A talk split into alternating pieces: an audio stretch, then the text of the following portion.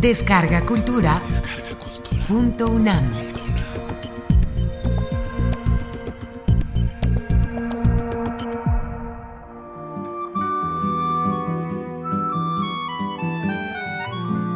Ulises Criollo.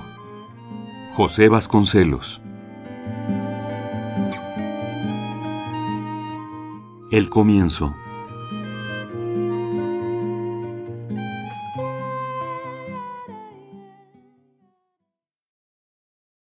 Mis primeros recuerdos emergen de una sensación acariciante y melodiosa. Era yo un retozo en el regazo materno. Sentíame prolongación física, porción apenas seccionada de una presencia tibia y protectora, casi divina. La voz entrañable de mi madre orientaba mis pensamientos, determinaba mis impulsos. Se diría que un cordón umbilical invisible y de carácter volitivo me ataba a ella y perduraba muchos años después de la ruptura del lazo fisiológico. Sin voluntad segura, invariablemente volvía al refugio de la zona amparada por sus brazos. Rememoro con efusiva complacencia aquel mundo provisional del complejo madre-hijo una misma sensibilidad con cinco sentidos expertos y cinco sentidos nuevos y ávidos, penetrando juntos en el misterio renovado cada día. Enseguida, imágenes precursoras de las ideas inician un desfile confuso. Visión de llanuras elementales, casas blancas, humildes, las estampas de un libro, y así se van integrando las piezas de la estructura en que lentamente plasmamos brota el relato de los labios maternos, y apenas nos interesa y más bien nos atemoriza descubrir algo más que la dichosa convivencia hogareña. Por circunstancias especiales, el relato solía tomar aspectos temerosos.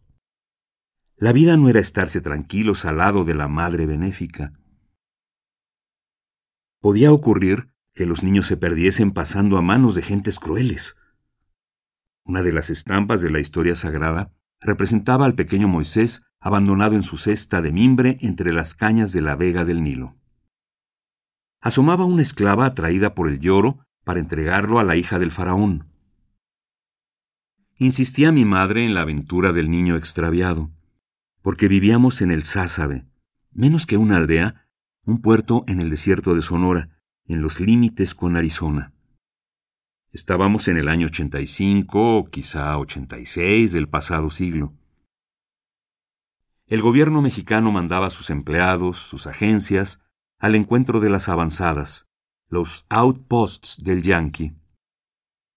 Pero en torno, la región vastísima de arenas y serranías seguía dominada por los apaches, enemigo común de las dos castas blancas y dominadoras, la hispánica y la anglosajona. Al consumar sus asaltos, los salvajes mataban a los hombres, vejaban a las mujeres, a los niños pequeños los estrellaban contra el suelo y a los mayorcitos los reservaban para la guerra. Los adiestraban y utilizaban como combatientes. Si llegan a venir, aleccionaba mi madre, no te preocupes. A nosotros nos matarán, pero a ti te vestirán de gamuza y plumas te darán tu caballo, te enseñarán a pelear y un día podrás liberarte. En vano trato de representarme cómo era el pueblo de Sázabe primitivo. La memoria objetiva nunca me ha sido fiel. En cambio, la memoria emocional me revive fácilmente. La emoción del desierto me envolvía. Por donde mirásemos, se extendía polvorienta la llanura, sembrada de chaparros y de cactus. Mirándola en perspectiva, se combaba casi como rival del cielo. Anegados de inmensidad, nos acogíamos al punto firme de unas cuantas casas blanqueadas. En los interiores desmantelados habitaban familias de pequeños funcionarios. La aduana, más grande que las otras casas, tenía un torreón. Una senda sobre el arenal hacía veces de calle y de camino. Algunos mezquites indicaban el rumbo de la única noria de la comarca. perdido todo, inmergido en la luz de los días y en la sombra rutilante de los cielos nocturnos. De noche, de día, el silencio y la soledad en equilibrio sobrecogedor y grandioso. Una noche se me quedó grabada para siempre. En torno al umbral de la puerta familiar disfrutábamos la dulce compañía de los que se aman. Discurría la luna en un cielo tranquilo, se apagaban en el vasto silencio las voces. A poca distancia, los vecinos, sentados también frente a sus puertas, conversaban, callaban. Por el extremo de la derecha, los mezquites se confundían con sus sombras. Acariciada por la luz, se plateaba la lejanía y de pronto clamó una voz. Vi al hombre de un cigarro y unas sombras por la noria. Se alzaron todos de sus asientos. Cundió la alarma y de boca en boca el grito aterido. ¡Los indios! Allí vienen los indios. Rápidamente nos encerramos dentro de la casa. Unos celadores, después de ayudar al refuerzo de la puerta con trancas, subieron con mi padre a la azotea, llevando cada uno rifle y canana. Cundió el estrépito de otras puertas que se cerraban en el villorrio entero y empezaron a tronar los disparos. Primero intermitentes, después enconados como de quien ha cogido el blanco. Mientras arriba silbaban las balas, en nuestra alcoba se encendieron velas frente a una imagen de la Virgen. Aparte, ardía un cirio de la Perpetua, reliquia de mi abuela. De hinojos, niños y mujeres rezábamos. Después del Padre Nuestro, las Ave Marías. Enseguida, y dada la gravedad del instante, la plegaria del peligro la magnífica, como decían en casa.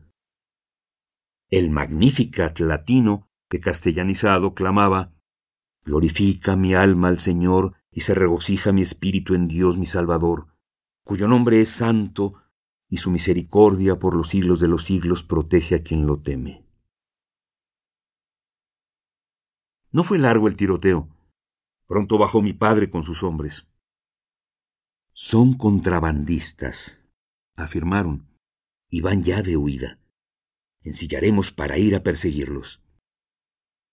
Se dirigieron a la aduana para pertrecharse, y a poco pasó frente a la casa el tropel. A la cabeza mi padre en su oficio de comandante del resguardo. Regresó de madrugada triunfante. En su fuga, los contrabandistas habían soltado varios bultos de mercancías. Igual que una película, interrumpida porque se han velado largos trechos, mi panorama del sázabe se corta a menudo. Bórranse días sin relieve y aparece una tarde de domingo. Almuerzo en el campo, varias personas aparte de la familia, sobre el suelo reseco, papeles arrugados, latas vacías, botellas, restos de comida. Los comensales, dispersos o en grupos, contemplan el tiro al blanco. Mi padre alza la barba negra robusta, lanza al aire una botella vacía, dispara el Winchester y vuelan los trozos de vidrio una, dos, tres veces. Otros aciertan también, algunos fallan. Por la extensión amarillenta y desierta se pierden las detonaciones y las risas. Gira el rollo deteriorado de las células de mi memoria. Pasan zonas ya invisibles y de pronto una visión imborrable. Mi madre retiene sobre las rodillas el tomo de historia sagrada. Comenta la lectura y cómo el Señor hizo al mundo de la nada, creando primero la luz, enseguida la tierra con los peces, las aves y el hombre un solo Dios único y la primera pareja en el paraíso. Después, la caída, el largo destierro y la salvación por obra de Jesucristo. Reconocer al Cristo, alabarlo. He allí el propósito del hombre sobre la tierra. Dar a conocer su doctrina entre los gentiles, los salvajes. Tal es la suprema misión. Si vienen los apaches y te llevan consigo, tú nada temas, vive con ellos y sírvelos, aprende su lengua y háblales de nuestro Señor Jesucristo, que murió por nosotros y por ellos, por todos los hombres. Lo importante es que no olvides. Hay un Dios todopoderoso y Jesucristo su único Hijo. Lo demás se irá arreglando solo. Cuando crezcas un poco más y aprendas a reconocer los caminos, toma hacia el sur. Llega hasta México. Pregunta allí por tu abuelo. Se llama Esteban. Sí, Esteban Calderón de Oaxaca. En México le conocen. Te presentas, le dará gusto verte. Le cuentas cómo escapaste cuando nos mataron a nosotros. Ahora bien, si no puedes escapar o pasan los años y prefieres quedarte con los indios, puedes hacerlo. Únicamente no olvides que hay un solo Dios Padre y Jesucristo su único Hijo. Eso mismo dirás entre los indios. Las lágrimas cortaron el discurso y afirmó, Con el favor de Dios, nada de eso ha de ocurrir. Ya van siendo pocos los insumisos. Me llevan estos recuerdos al de una misa al aire libre, en altar improvisado, entre los mezquites, el día que pasó por allí un cura consumando bautizos. No sé cuánto tiempo estuvimos en aquel paraje. Únicamente recuerdo el motivo de nuestra salida de allí. Fue un extraño amanecer. Desde nuestras camas, a través de la ventana abierta, vimos sobre una ondulación del terreno próximo un grupo extranjero de uniforme azul claro. Sobre la tienda que levantaron flotaba la bandera de las barras y las estrellas. De sus pliegues fluía un propósito hostil.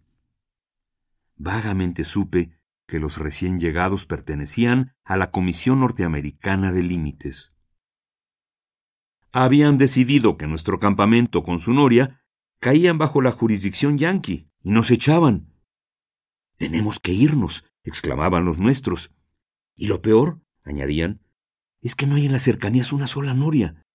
Será menester internarse hasta encontrar agua. Perdíamos las casas, los cercados. Era forzoso buscar dónde establecernos, fundar un pueblo nuevo. Los hombres de uniforme azul no se acercaron a hablarnos reservados y distantes, esperaban nuestra partida para apoderarse de lo que les conviniese. El telégrafo funcionó, pero de México ordenaron nuestra retirada. Éramos los débiles, y resultaba inútil resistir. Los invasores no se apresuraban. En su pequeño campamento fumaban, esperaban con la serenidad del poderoso. Ignoro lo que hicimos en el nuevo Sázabe que es el de hoy, ni sé cómo lo dejamos. La más próxima visión que me descubro es una tarde en Ciudad Juárez, o sea, el Paso del Norte, frondas temblorosas de álamos, paseo a la orilla de canales llenos de agua corriente, fangosa, casas de blanco y azul, aroma de tierra mojada. Mi madre camina adelantándose con paso nervioso. En su voz hay temor y congoja. No llegan noticias de mi padre, que fue con negocio a México. En vano acudimos al correo. Nos quedamos mirando los canales. Hallaron en ellos a un chino ahogado por esos días, y yo pensaba con insistencia molesta, agua de chino ahogado. Nada más descubro de ese periodo infantil. El hilo tenue de la personalidad se va rompiendo sin que logre reanudarlo la memoria.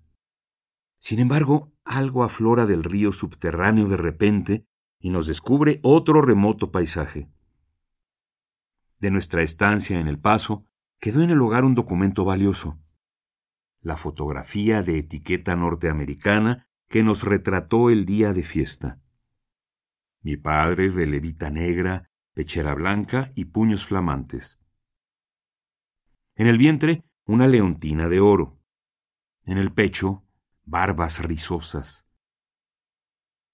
Mi madre luce sombrero de plumas, aire melancólico, faja de seda esponjada, mitones de punto y encajes negros al cuello. La abuela, sentada, sonríe entre sus arrugas y sus velos de estilo mantilla andaluza. Siguen tres niñas gorditas, risueñas, vestidas de corto y lazos de listón en el cabello. Y por fin, mi persona. Frente bombeada, pero aspecto insignificante, metido en el cuello almidonado, redondo y ridículo, a pesar de la corbata de poeta. Los hermanos éramos entonces cinco. El primogénito murió en Oaxaca, antes de que la familia emigrara.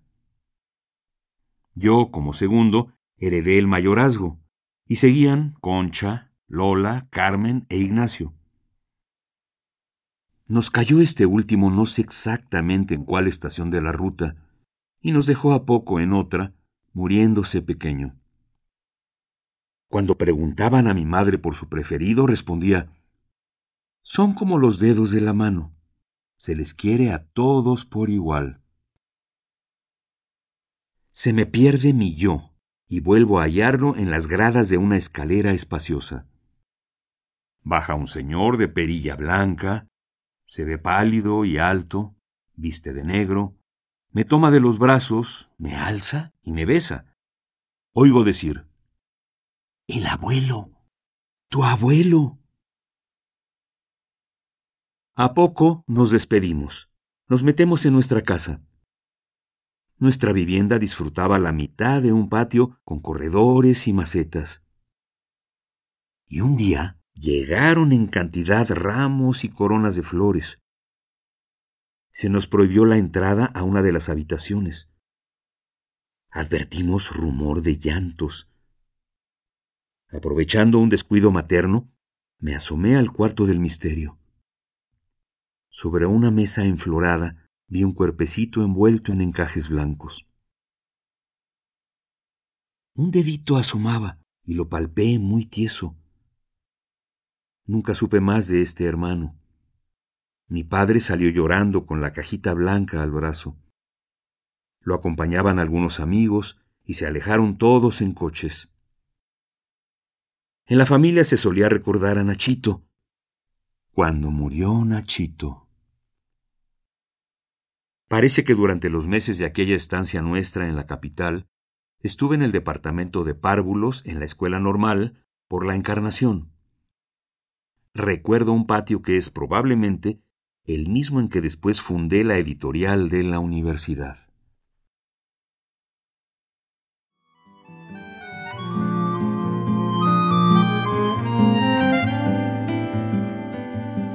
Mi pueblo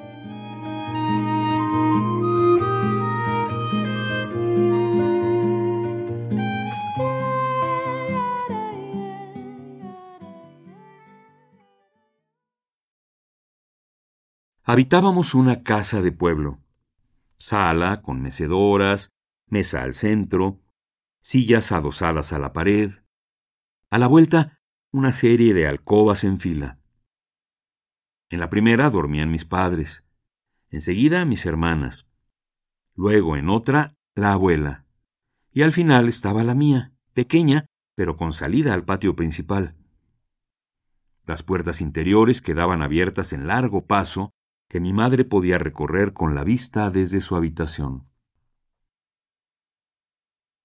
Una lámpara de petróleo ardía en el dintel de mi puerta, iluminando toda la noche el pasillo interior.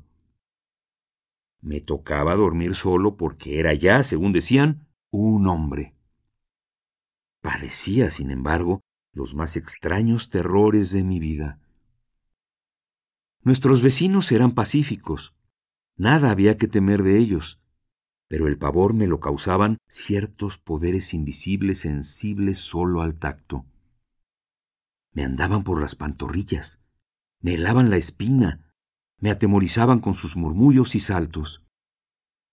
Apenas me cubría con las ropas de la cama, y no obstante las oraciones previamente recitadas de hinojos, los pequeños monstruos comenzaban a agitarse desarrollando holgorios y peleas. Al cobijarme con su beso de despedida, mi madre me encomendaba al ángel de la guarda, pero su protección valiosa en las regiones altas no impedía que por el suelo y por debajo de la cama se mantuviese autónomo el reino de sombras y engendros. Mientras más me encubría y acurrucaba, mayor era el estrépito. Más insolentes las burlas de los seres subhumanos, enanitos ridículos, pero de brazos tan fuertes que podían cogerle a uno por el tobillo y sujetarlo, deshacerlo casi dentro de la cámara a media luz. Algunas noches mi espanto era tan vivo que no podía reprimir algún grito. Pedía más luz y decía que algo andaba debajo de la cama. Mi padre se mostraba irritado con mis aprensiones. Las calificaba de patrañas y miedo. Mi madre, más paciente, me tomaba la mano, la ponía en la señal de la cruz y me persignaba. Así los espanto, decía. Contra esto no pueden los malos espíritus. Basta enseñarles los dedos en cruz. Piensa en la cruz. Aliviado interiormente y apretado a mi signo mágico, acababa durmiendo tranquilo y en paz. Pero noches después volvía el sobresalto. Soportaba sin queja los terrores que daban sudor frío. Me fallaban todas las tentativas de imponer serenidad hasta que acudí a un remedio violento. Desde por la tarde, en secreto, elegí un palo grueso y lo escondí en un rincón. Al primer rumor nocturno emprendería una batida por toda la casa.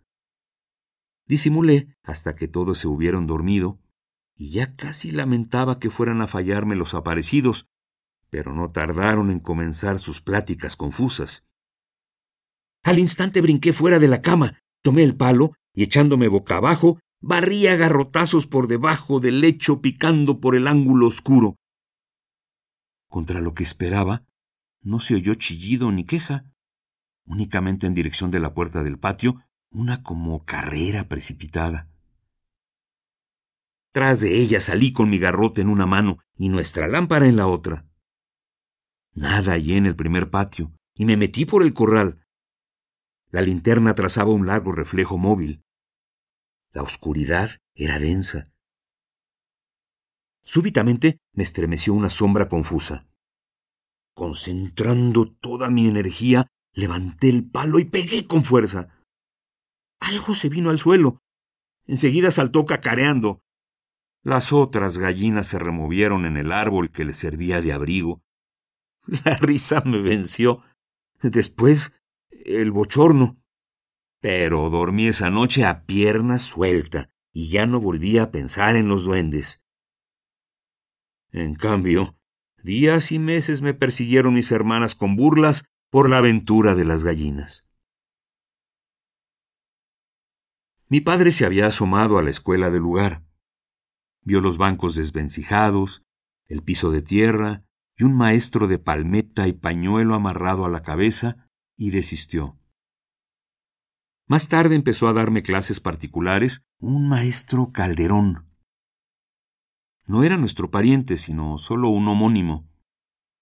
De buena presencia, barba negra y rostro pálido, nos dio las primeras nociones sobre el artículo y el sustantivo, el verbo y el participio. También nos puso a hacer sumas y divisiones, pero nos aburría y no adelantábamos. Mucho más nos divertían ciertas lecturas que escogía mi madre. Como ejercicio de memoria, nos puso una fábula de José María Samaniego. A un panal de rica miel, dos mil moscas acudieron que por golosas murieron presas de patas en él.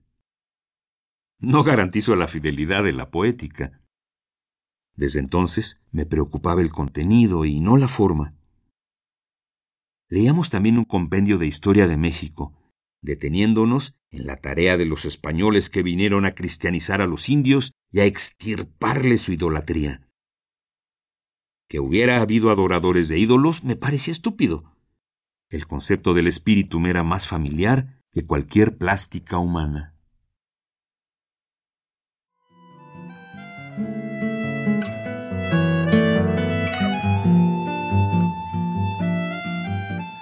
Vocación desatendida.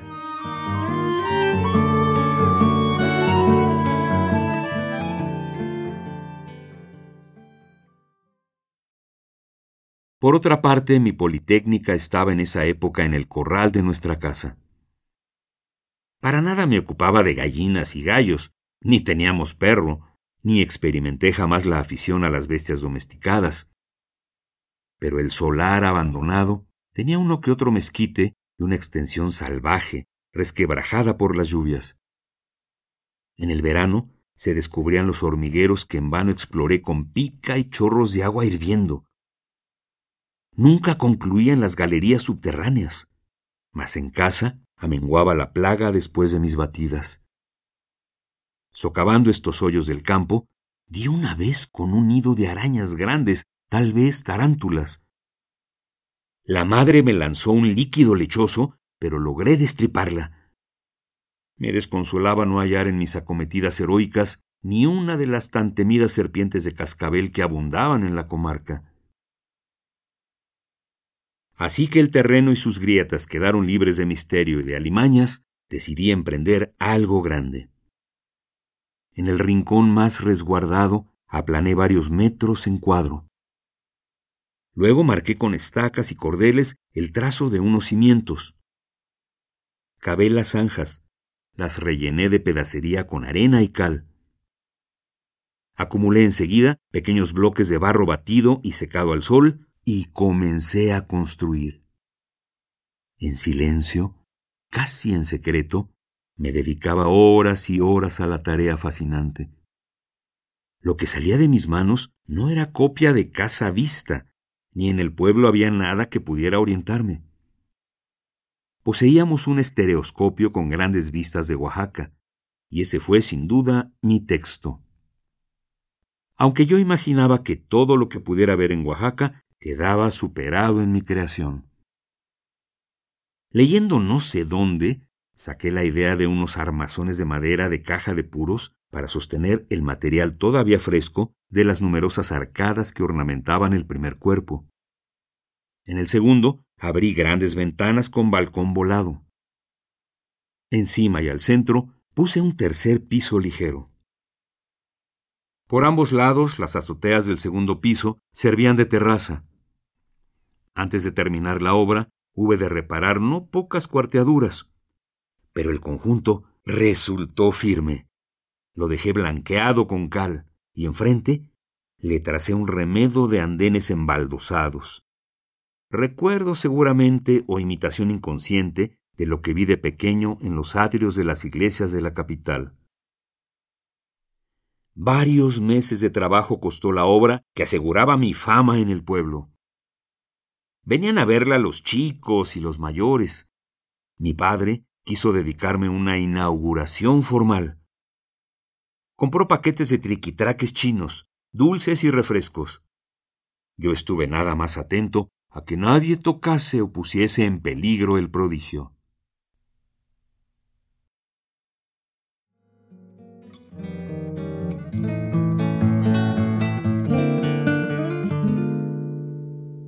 Laura, dame un beso.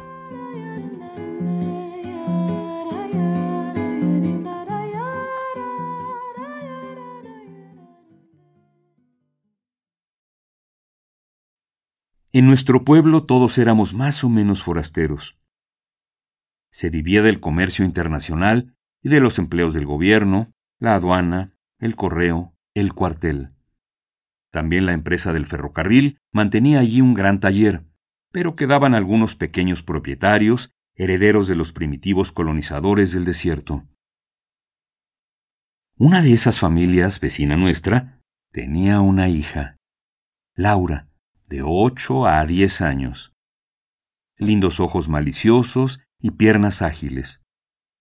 La encontraba a menudo, sin hablarle, hasta que una vez di con ella estando yo en compañía de Tocho.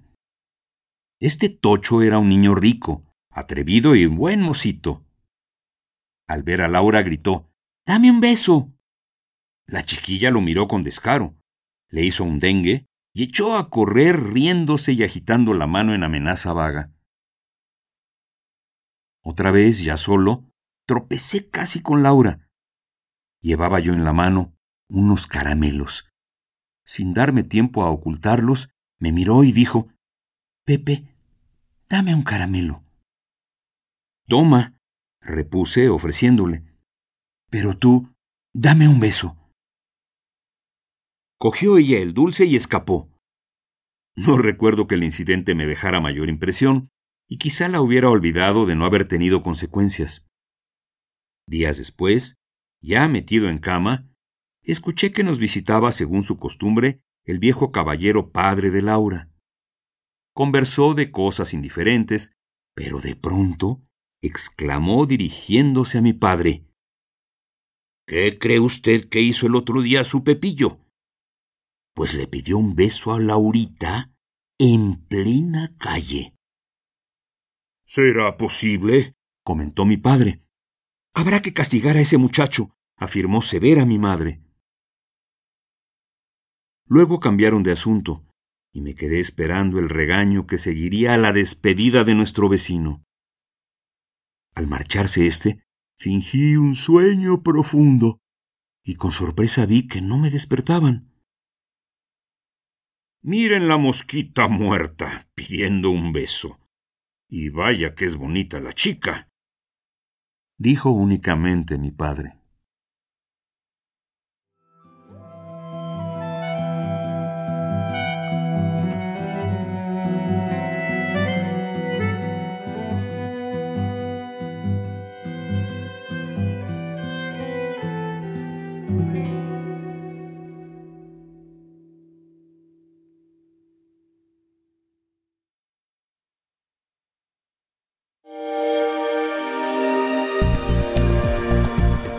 Descarga Cultura. Descarga Cultura. Punto UNAM.